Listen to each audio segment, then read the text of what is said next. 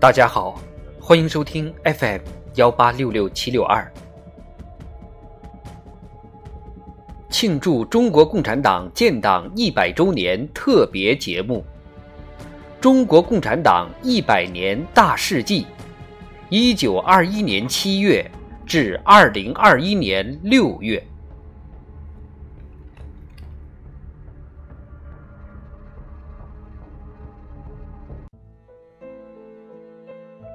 一八四零年以后，由于西方列强的入侵，由于封建统治的腐败，中国逐渐成为半殖民地半封建社会。实现中华民族伟大复兴，成为全民族最伟大的梦想。争取民族独立、人民解放和实现国家富强、人民幸福，成为中国人民的历史任务。许多献身于民族进步事业的爱国先驱前赴后继，不懈探索。太平天国运动、洋务运动、戊戌维新运动、义和团运动，一次又一次的失败了。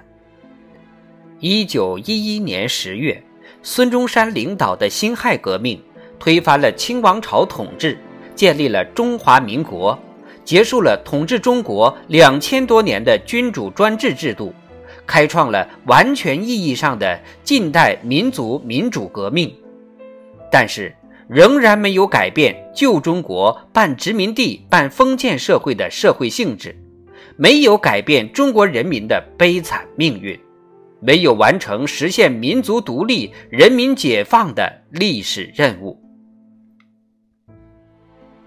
中国期待着新的社会力量开辟新的救国救民道路。一九一五年兴起的新文化运动，在中国社会掀起思想解放的潮流。一九一七年，俄国十月革命给东方被压迫民族以巨大鼓舞。中国一批先进分子开始选择马克思主义，同时。中国工人阶级伴随民族资本主义经济的发展而迅速壮大，一场新的人民大革命的兴起已不可避免。一九一九年五月四日，由于中国在巴黎和会上的外交失败。北京学生三千多人到天安门前集会、游行示威，掀起彻底反帝反封建的爱国革命运动，即五四运动。六月五日，上海工人罢工声援学生，随后罢工、罢课、罢市迅速扩展到二十多个省区、一百多个城市。中国工人阶级开始以独立的姿态登上政治舞台。迫于人民群众的压力，中国代表没有出席六月二十八日的巴黎合约签字仪式。五四运动之后，传播马克思主义的文章、图书大量出现。李大钊、陈独秀、李达、李汉俊、毛泽东、何叔衡。董必武、陈潭秋、邓中夏、何孟雄、高君宇、王尽美、邓恩铭等具有初步共产主义思想的先进分子，开始在工人群众中宣传马克思主义。五四运动是近代中国革命史上具有划时代意义的事件，标志着新民主主义革命的伟大开端。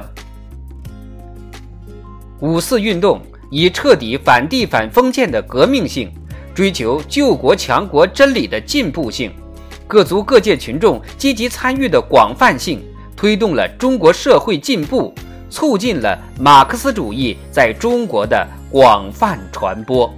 促进了马克思主义同中国工人运动的结合，为中国共产党成立做了思想上、干部上的准备。在近代以来，中华民族追求民族独立和发展进步的历程中，具有里程碑意义。五四运动孕育了以爱国、进步、民主、科学为主要内容的伟大五四精神，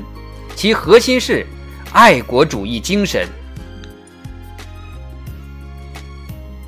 一九二零年三月，